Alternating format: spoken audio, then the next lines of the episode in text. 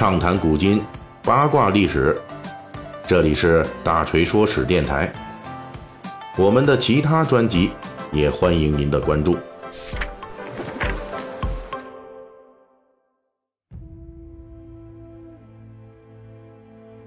上一回啊，咱们《三国演义》细节解密主要讲的是这个东汉末年的首席好人刘虞。虽然官职已经做到了幽州牧，成为牧守一方的诸侯，但是呢，却因为种种的历史原因，被小说《三国演义》的作者罗贯中出于塑造主角方面的考虑，在小说中删掉了大量的戏份，成了这个《三国演义》中的人肉布景。但在历史真实中的刘虞。因为其根正苗红的皇室宗亲出身，以及长久行政经验带来的良好官声，再加上他治理下的幽州经济发展、政治稳定、兵精粮足，各方面都不错，这几乎就是一个北方版的刘表荆州。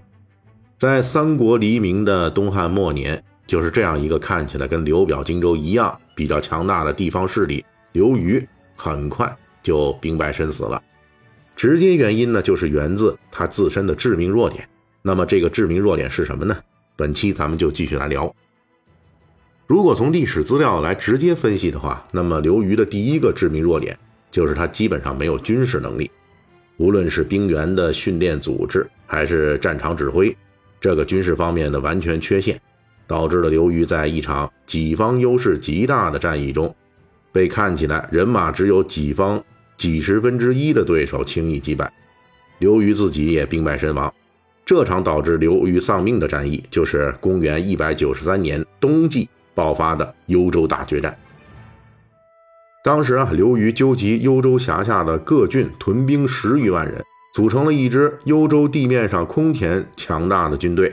计划突袭驻扎在幽州的下属兼政敌朝廷的奋武将军公孙瓒。结果，刘虞这边兵马刚刚出动，这他手下的官员就有人出去给这个公孙瓒去泄密了。这刘虞的军事行动保密工作可谓是差到家了。然后在接敌交战之后，刘虞又出于维护自己体面和官声的考虑，声称自己要干掉的目标只有公孙瓒一个人，并且还禁止手下兵马纵火攻城，破坏民居。这些看起来会增加声望的操作，在实际战场上不仅无法实现，而且还会严重束缚军事的手脚。结果就是刘虞大军围攻公孙瓒困守蓟城的几千人，却久攻不下。最后，公孙瓒出动敢死队数百人，乘风火攻，刘虞的十万大军竟然就这样土崩瓦解了。这刘虞战败后呢，又不善于收拢部队，北逃居庸县，据城而守。这次换到公孙瓒，优势兵力攻城了。结果这公孙瓒比刘虞那可利索多了，人家三天就拿下了居庸县，刘虞全家被俘虏。随后他在次年被公孙瓒榨干所有的政治价值之后，就被公孙瓒给杀了。在公元一百九十三年这一场关系到刘虞身家性命和事业成败的幽州大决战中，刘虞的兵力啊优势之巨大，但是。战术指挥之拙劣，把握战机之迟钝，足以证明他的军事能力非常低下。当然，这场失败也有一部分原因是他的手下战术小能手兼职幽州骑兵天王的公孙瓒，他的个人能力也比这刘虞要强太多了。刘虞的这种缺乏军事能力和知识结构性的这种缺陷，跟之前这个大锤所讨论过的刘表是一模一样的。属于同一类的，他们无法克服的先天毛病。到了东汉末年，刘表、刘虞等人已经是年龄比较大的了，他们青少年时代的教育和成长轨迹都受到当时东汉儒学的影响，而且那时候也没有东汉末年这么多战乱。刘虞、刘表他们没有机会接受充分的军事培训，也没有这方面学习的动力。大锤在这里要特别强调一下，刘虞的这个军事能力之缺陷。属于时代条件的限制，但是刘虞的致命缺陷并不是只有军事能力这一条。应该说，刘虞能够在长期的官场生涯中积攒下大量的名声，混到官场老油条这样的级别，刘虞必然是一个非常聪明的人。无论是他通过绥靖手段瓦解二张叛乱，还是后来的发展地方盐铁经济，也证明了这一点。尤其是关东诸侯联盟讨伐董卓的时候，袁绍、韩馥等人策划拥立刘虞为帝，被刘虞干脆拒绝之后，又退而求其次，建议拥立刘虞录尚书事，以方便给诸侯们封官。这刘虞又二次拒绝了。他除了作为东汉朝臣的老油条，长期养成的这种忠君思维之外，后世的我们基本可以推测到，当时的刘虞肯定看出来了，即便是他。真被拥立为皇帝，在袁绍、袁术等有实力又有野心的诸侯掌握之下，这个皇上也就是一个背锅的橡皮图章。问题是，他太聪明了，太聪明的人就会反复考虑利益得失，也就是反复算计，表现出来的结果就是过于牺牲，也就是遇到大事儿行动迟缓、犹豫不决。历史上的刘虞曾经拒绝关东诸侯拥立为帝的诱惑。这是聪明，而无论小说《三国演义》中的十八路诸侯讨伐董卓，还是历史上的关东诸侯会盟，甚至连董卓任命的荆州刺史刘表都据说参与了，但是幽州牧刘虞却没有参与的记录。当时的刘虞确实有自己的苦衷，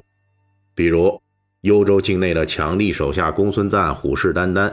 幽州内部势力根本没有整合，他确实无暇集中精力对外。但是刘虞连一纸空文的隔空响应都没有做，他曾经派遣田畴、鲜于隐等少数人充当自己的代表，以游侠的姿态前往朝廷拜见汉献帝。但这种行为跟派出军队遥相呼应的做法完全是两码事儿，在政治上的效果也差距极大。后来刘虞曾经派出几千幽州骑兵前往南阳，据说是要和袁术联合迎接皇上，可刘虞派出兵马的时间节点。却不是田畴前往朝廷面见天子的时候，而是刘虞儿子刘和被袁术扣下来当人质，要求刘虞派兵前来的时候。这个出兵时机和背后的动机那就很可疑了。甚至刘虞在发动最后的幽州大决战之时，他也绝非是表面上看起来的那样迂腐。一方面呢，刘虞确实顾及自己的名声，在攻打公孙瓒的时候，对自己的军队加上了诸多不必要的限制；但另一方面呢，他为了此战已经尽了自己所有的聪明才智，他发动了幽州各郡的屯兵，这分散在幽州各处的兵马距离可不近，结果都被刘虞集中在一起，汇集成十万大军，本身就说明刘虞的战争准备是很充分的。刘虞在开战之前也尽全力营造了自己的绝对优势，而且开战的时机也是经过精心选择的。因为在此前的公元一百九十一年到一百九十二年这两年间，公孙瓒与袁绍为争夺冀州一线，爆发了界桥之战、拒马水之战以及龙凑之战等等多次大战，双方啊两败俱伤，军队精锐损失惨重，后勤补给精疲力竭。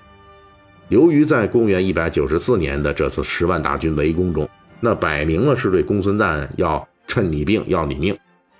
从这些角度来说，刘虞在幽州大决战中表现出来的迂腐，实际更像是聪明之人对自己利益最大化的一种追求。也就是说啊，他要追求我要赢，但我要赢得正义，赢得体面，又要赢得漂亮。只不过呢，这个追求玩脱了。除了刘虞本身的弱点之外，这刘虞的失败还有更深层次的原因，这就涉及了当时幽州内部两股暗流之间的决战。